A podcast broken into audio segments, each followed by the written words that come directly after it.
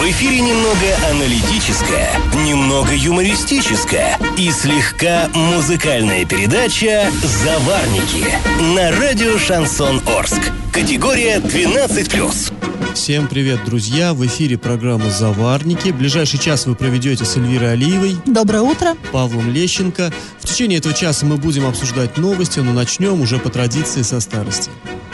Пашины старости. В августе 1936 года Орский горсовет получил из Оренбурга, из областного центра, важное постановление с пометкой «Не подлежит оглашению». Ну, теперь, когда уже прошло больше 80 лет, конечно, оглашать такие а, документы можно. Так вот, в этом, сам, в, этом, в этом письме областные чиновники требовали от местных, от Орских помочь заводу имени Кирова. Завод нуждался в бронзе, и чиновники прекрасно знали, где отличнейшую бронзу можно найти. Цитата. «О снабжении ломом цветных металлов завода имени Кирова не подлежит оглашению. Учитывая, что уполномоченный цвет метлома товарищ Сухощавин не принял никаких мер к организации заготовок цвет металлов в районах, Президиум облсовета постановляет немедленно по указаниям облфу организовать приемку бронзы от церковных колоколов. Э, предложить рай исполкомам и райфо оказывать всемерную помощь в отгрузке цветных металлов. Обязать товарища Сухощавина в однодневный срок заключить э, договор на снабжение цветными металлами, в частности, колокольной бронзой. Ну, здесь буквально каждое слово дышит той эпохой, да. Однодневный срок. Сейчас таких сроков-то не бывает даже для каких-то пустяковых дел, что за день можно сделать. Тогда делалось. И вот эти аббревиатуры ОБЛФУ, РАЙФО, ну и, конечно, сам гриф не подлежит оглашению. Все это вот 30-е годы. А, о каком заводе вообще идет речь? А, ну, мы знаем, что именем Сергея Кирова, который был очень популярен а, в стране Советов, особенно после своей смерти, его убили враги Советской а, Республики, а, Советского Союза, как тогда считалось. На самом деле до сих пор идут споры, кто именно совершил это покушение. Но, в общем, он был вот а, таким одним из самых любимых народных вождей. И его именем назвали Ленинградский завод опытного машиностроения, где разрабатывались и производились производились первые советские танки. Тогда вот в 30-х годах, то есть это был такой передовой рубеж. Ну и для такого производства, конечно, требовалось много цветных металлов. И власти вовремя вспомнили, что по всей стране еще недавно стояло множество так называемых культовых сооружений э, которые оглашали округу колокольным звоном. К 1936 году, конечно, звон прекратился, а колокола, которые э, были сделаны из отличной бронзы, где-то лежали. Ну вот им и нашли такое своеобразное применение. О том, как в спустя 50 лет после этого возрождали загубленную духовность, мы расскажем чуть позже, а пока традиционный конкурс. Скажите, какой объект местные власти в 1934 году разместили в закрытой Орской Нагорной мечети? Варианты 1 – планетарий, 2 – клуб для красноармейцев и 3 – радиоузел. Ответ присылайте нам на номер 8 903 390 40 40 в соцсети «Одноклассники» группы «Радио Шансон Орске» или в соцсети ВКонтакте группу «Радио Шансон Орск» 102.0 FM. Галопом по Азиям Европам! 1 октября хоккейный клуб Южный Урал провел третий выездной матч вот этой вот второй выездной серии. На этот раз э, арчане сразились с хоккейным клубом Рубин, и, к сожалению, матч снова закончился поражением. На этот раз э, со счетом э, 3-0. Э, черная полоса. Да, черная полоса какая-то. Просто уже много матчей прошло, и всего в копилке арчан две победы. Это в первой выездной серии. Все остальное это поражение. И если главный тренер хоккейного клуба Рубин сказал, что это был просто ужасный матч и в плане выполнения игрового заданий и вообще по всем остальным аспектам. Он пообещал, что проведет а, в своей а, команде перестановки игровые, так как некоторые хоккеисты, по его мнению, поймали звезду. Это вот цитата. А в это же время Евгений Зиновьев э, сказал, что по содержанию игры матч Южный Урал провел неплохой, но из-за ошибок некоторых игроков, увы, последовало поражение. Увы. А, друзья, в Орске а, все в последнее время довольно часто происходят пожары на заброшенных садах. За прошедший месяц подразделения противопожарной службы города 260 раз выезжали на тушение. И вот из всей, из всей этой массы 178 раз это возгорание травы, мусора, бытовых отходов. А предварительными причинами возгораний, как правило, называют э, сжигание мусора, сухой травы, сухостоя, но вот сами садоводы называют другую причину. Ходят такие слухи, такое мнение устойчивое, что крупные возгорания в садах – это дело рук так называемых металлистов, которые выжигают брошенные сады, чтобы там было легче искать металлолом, который они впоследствии, вот на, набрав на пепелище, сдают. А предприятие в Орске не проявляет активности по вакцинации своих сотрудников против гриппа, поэтому если вы желаете привиться, то сами покупайте. Если, вы не входите в ту категорию граждан, которых прививают у нас обязательно там бесплатно в поликлиниках, то покупайте вакцину, идете в поликлинику, вам там сделают прививку, если вы, конечно, хотите. А, и по информации Роспотребнадзора на сегодняшний день в Орске завершена вакцинация против гриппа первой поставки федеральной вакцины. Скоро ожидается уже вторая поставка. Привито 37 105 человек человек, в том числе 13 тысяч детей. Я в теме. А в Орске за ближайшие 6 лет, имеется в виду с 2019 года и, и дальше, планирует отремонтировать 70 а, километров дорог. На эти цели потратит вот за эти 6 лет более 1 миллиарда рублей. О том, как планируется расходовать эти средства, рассказывает заместитель главы Орска по муниципальному хозяйству Сергей Щербань. В этом году нам предложено вступить в национальный проект, который называется «Безопасные и качественные дороги». Этот проект предусматривает выделение денежных средств для городов с населением более 200 тысяч. Данный проект включает в себе агломерации, которые один из них является Орской. В Орскую агломерацию входят три муниципальных образования. Это Новоорские, Гайский и, соответственно, город Орск. Орская агломерация выделена 240 миллионов. Это ежегодно будет выделяться. Сам проект предусматривает действие 2019 по 2024 года. Предусматривает собой ремонт дорог, в основном это дороги, которые общественного значения имеют, а также движется общественный транспорт, а также предусматривает и частичная реконструкция этих дорог. В связи с этим и в соответствии с пропорциональным распределением денежных средств на город Орск будет выделяться ежегодно 187,8 миллиона рублей. Это 35 дорог и 35 объектов протяженностью 70,7 километра. Кроме того, областной бюджет также предусматривает выделение денежных средств для ремонта дорог, предусмотренных за самим муниципалитетом в рамках областных денег и свои субсидирования. То есть, как и в прошлом году, это 81 миллион областных денег и 9 миллионов будет предоставлять муниципальных средств. Всего 90 миллионов.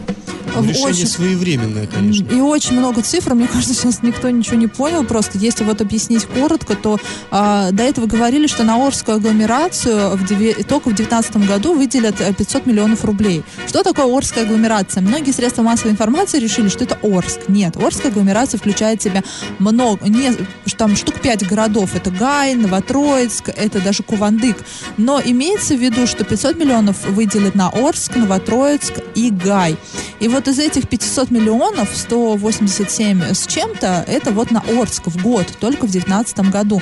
Ну, я не знаю, мне кажется, очень много всего можно отремонтировать. И я прям уже жду вот 2019 года, чтобы посмотреть, как это будет ремонтироваться, как долго это продержится, самое главное. И как быстро после того, как это все отремонтируется, там выявятся какие-то коммунальные проблемы, и асфальт опять начнут долбить. Да, как на улице Каменной это недавно было. Ну, конечно, помимо того, что должно быть, э, должен быть ремонт объемным, он должен быть еще и качественным. И здесь, кстати говоря, вот этот проект э, «Безопасные дороги», он э, предполагает активное участие общественности. Вы это, друзья, имейте себе в виду. То есть именно в целях проекта прописано, что при активном участии населения. То есть Но что должны... подразумевается под этим, если честно, мне непонятно. Почему? Ну, подсказывать. Есть э, разные, разные возможности выхода на власти с Какие требованием отремонтировать, в том числе э, карту убитых дорог и прочее. Отремонтировать конкретную дорогу, ну и затем следить за тем, как, собственно говоря, это сделано, с каким качеством. И как это понимать? 8 октября на следующей неделе вступят в силу новые тарифы на проезд в муниципальном транспорте. В принципе, мы про это уже говорили в одной из предыдущих программ. На последнем заседании Горсовета депутаты приняли решение, э, теперь можно будет проехать и в трамвае, и в муниципальном автобусе за 17 рублей. Раньше билеты стоили, ну не то, что раньше, они сейчас до сих пор пока стоят, 12 рублей на трамвае, 14 рублей на муниципальном автобусе. Все будет стоить 17.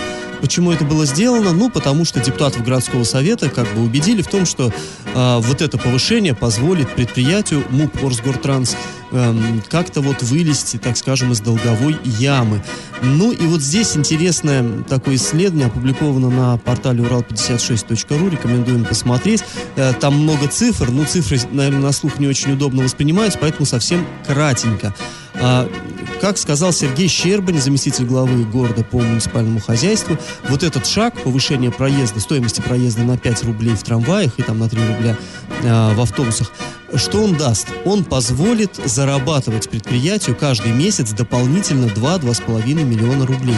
Но тут на самом деле некоторые депутаты усомнились в этом, потому что мы понимаем, стоимость проезда подскочит, многие люди откажутся от трамваев и будут ездить на газелях, потому что там уже разница, в общем-то, минимальная будет. Но если все-таки вот самые оптимистичные прогнозы э, воплотятся в жизнь и подорожание позволит зарабатывать лишние 2,5 миллиона в месяц, за год у нас там получится 30 миллионов. То есть, ну, 30 миллионов для нас с вами, да, для простых людей сумма-то колоссальная. Но вот для предприятия такого крупного, как трамвайное управление, как Росгортранс, это на самом деле не так, чтобы сильно-то и много. И вот эти 5 рублей, которые очень ощутимы для населения, насколько они будут ощутимы для предприятия, большой вопрос. Вот простые, простые как бы расчеты показывают. По данным из открытых источников, э, убытки в прошлом 2017 году этого предприятия составили 14,6 миллионов рублей, то есть 14,5 миллионов рублей. Если даже они на 30 миллионов больше заработают, в, ну, вот, там, за следующий период, так скажем. И при этом тратить будут так же, столько же. То есть, не, не, если не считать, что, ну, мы понимаем, все дорожает, и энергия, там, и коммунальные услуги, которые тоже предприятие платит, и зарплата, по идее, должна расти. Вот если расходы останутся на прежнем уровне, а вот эти лишние 30 миллионов они получат, то у них окажется в прибыли а, порядка 15,5 миллионов чистой прибыли. Вроде бы как хорошо. Но это, опять-таки, это при условии, что их также будет э, город субсидировать, там довольно крупные ну, субсидии. короче, достаточно невыполнимые условия, если субсидировать будет так же, но расходы точно не будут такими же, как в 2017 ну, да, году. конечно, они такими же не могут быть. Ну вот просто в самом-самом идеальном лучшем случае 15,5 миллионов чистой прибыли, что он позволит сделать, если учитывать, что у предприятия только 60 миллионов рублей долга. То есть долга, долги по электроэнергии, по теплоэнергии, перед налоговой службой. То есть на самом деле даже вот это подорожание, оно, конечно, ну мало чем поможет предприятию, но все-таки, конечно, это шанс есть, это такая соломинка, за которую в любом случае, наверное, хвататься надо.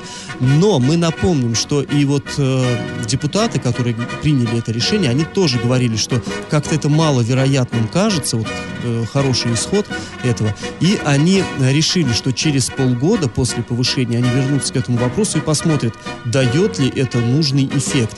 Ну, мы будем за этим следить вместе с ними. Пашины старости.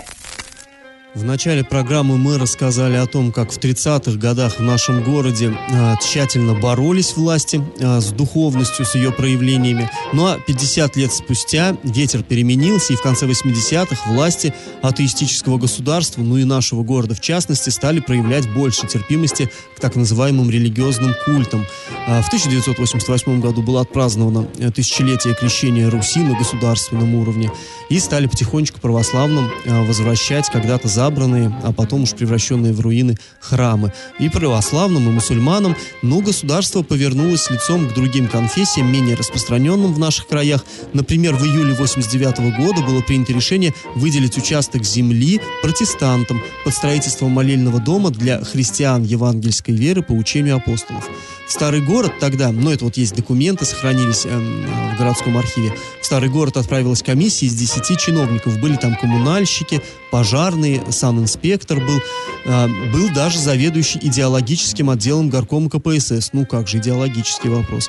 А возглавил эту комиссию хорошо всем нам знакомый э, Виктор Франц, нынешний председатель городского совета. А тогда, 29 лет назад, он занимал должность заместителя председателя исполкома. Так вот, чиновники обследовали 5 пустующих участков, пустырей в старом городе на улицах Карла Маркса, Петрошевцев, Цвилинга, Орджоникидзе, на окраине поселка Форштадт. И в итоге вот э, протестантам решили выделить участок земли на улице Цвиллинга. Вскоре там началось строительство. Это был 89 год. Ну, молельный дом этот существует и сегодня, и, кстати, очень симпатично выглядит. Ну, а мы напоминаем вам про конкурс. Скажите, какой объект местные власти в 1934 году разместили в закрытой Нагорной мечети?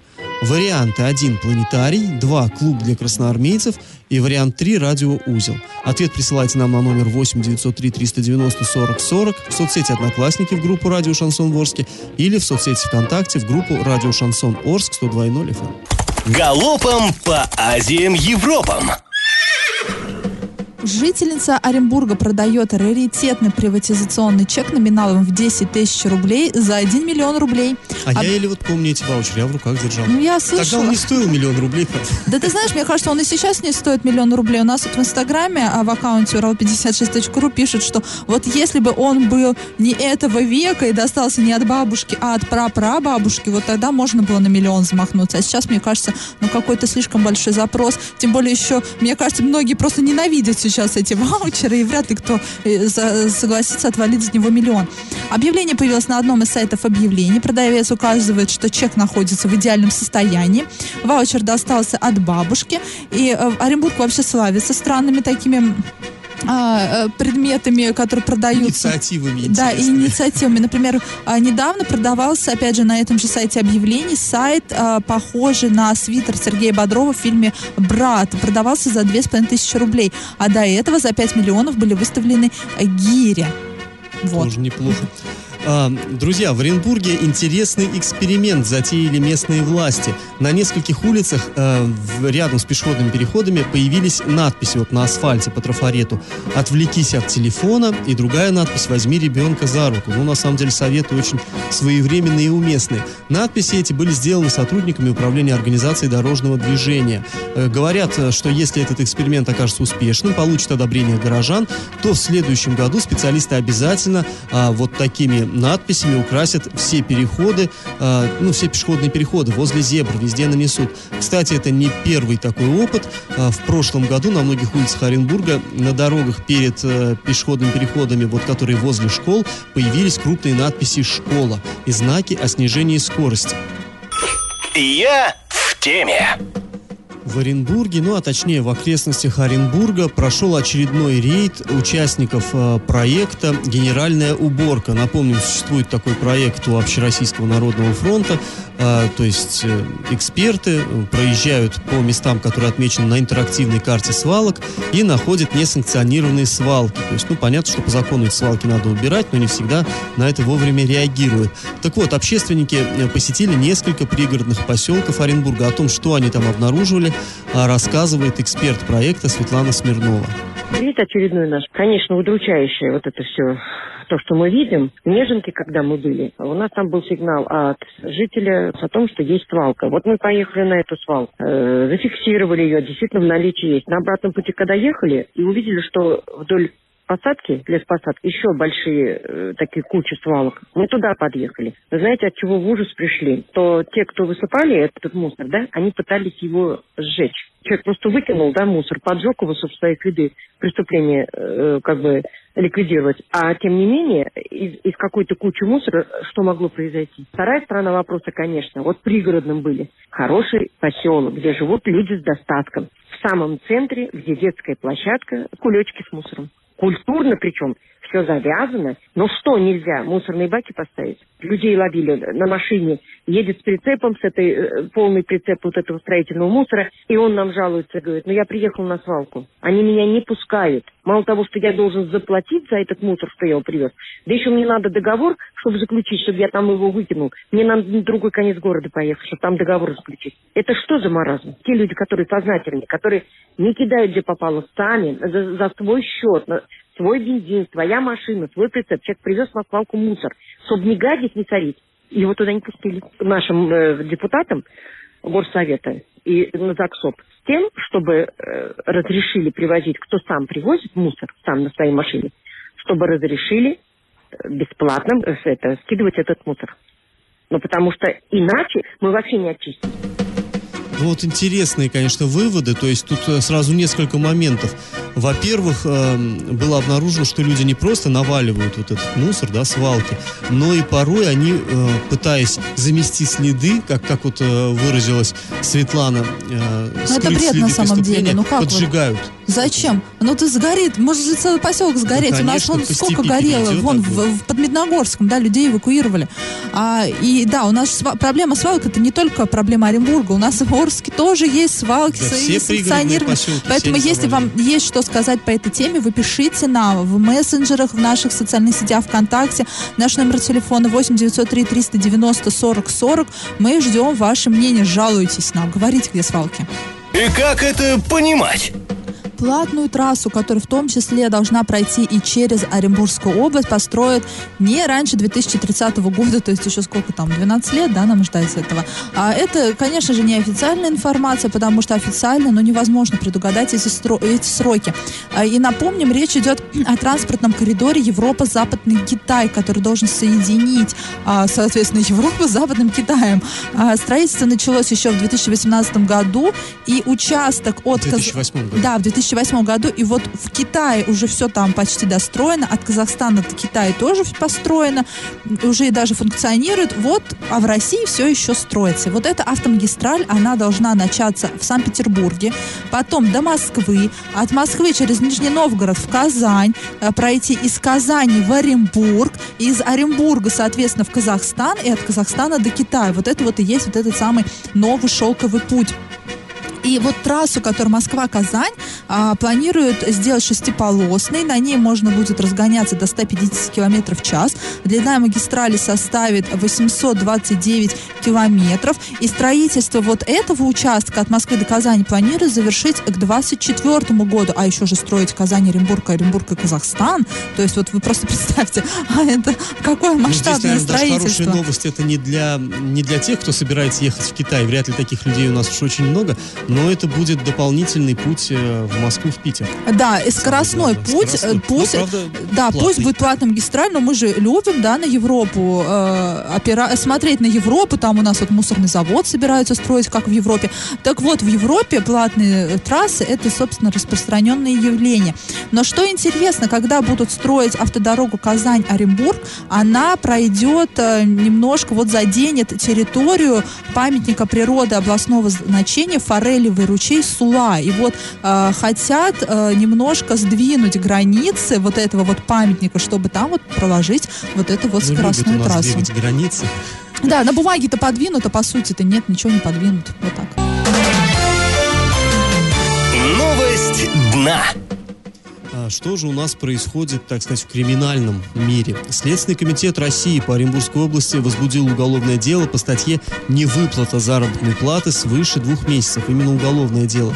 Но там не два месяца, там поболее получилось. Целый год людям не платили зарплату. Ну, конечно, это даже по нынешним не очень легким временам это уже шокирует. Целый год. По данным следствия, некая компания «Мехатроника» а, с сентября 17 по сентябрь 18 года не выплачивала своим работникам деньги. И при этом, ну, сказать бы, ладно, кризис, ладно, тяжело, а, оказывается, то есть по- показывает как следствие, а, были деньги на счетах у предприятия. Но денежные средства руководство использовало не на выплату заработной платы и не на выплату налогов, а на какие-то свои нужды. Ну, это, конечно, приятней, но это, друзья, противозаконно. В общем, в настоящее время проводятся следственные действия, устанавливаются обстоятельства преступления и также лица, причастные к его совершению. Ну и мы будем следить за тем, а, чем же закончится расследование этого уголовного дела. Раздача лещей. Что, друзья, подводим итоги нашего конкурса. А, Мы спрашивали, что же эдакое э, открыли городские власти Орские, как приспособили помещение Нагорной мечети, когда вот ее закрыли в рамках борьбы с религиозными, так сказать, предрассудками. А, ну, вот мы предлагали вариант планетарий. Такой случай был, но не у нас в Орске, в Оренбурге. В Оренбурге действительно мечеть, а, знаменитую, самую большую мечеть города, переделали под планетарий в свое время. Клуб для красноармейцев. Действительно, такой тоже случай был, но это было в Покровском храме женского православного монастыря. Поэтому, собственно говоря, этот храм до наших времен и сохранился. Там вот бойцы смотрели кино. Теперь там восстановлен э, храм православный снова. А в Нагорной мечети Орска, которая опять-таки э, была восстановлена, в 1934 году основали местный радиоузел. То есть правильный ответ у нас три. И э, правильный ответ мы сегодня в первом получили в Одноклассниках, о, вернее, просто в социальных сетях, и победителем у нас стала Юлия. А, Юлию поздравляем и прощаемся со всеми нашими радиослушателями. Этот час вы провели с Эльвирой Алиевой и Павлом Лещенко. Пока, до завтра. Завариваем и расхлебываем в передаче «Заварники». Каждое буднее утро с 8 до 9.00 на радио «Шансон Орск». Категория 12+. Радио «Шансон». СМИ зарегистрировано Роскомнадзором. Свидетельство о регистрации Л номер ФС 77 68 373 от 30 декабря 2016 года. Категория 12+.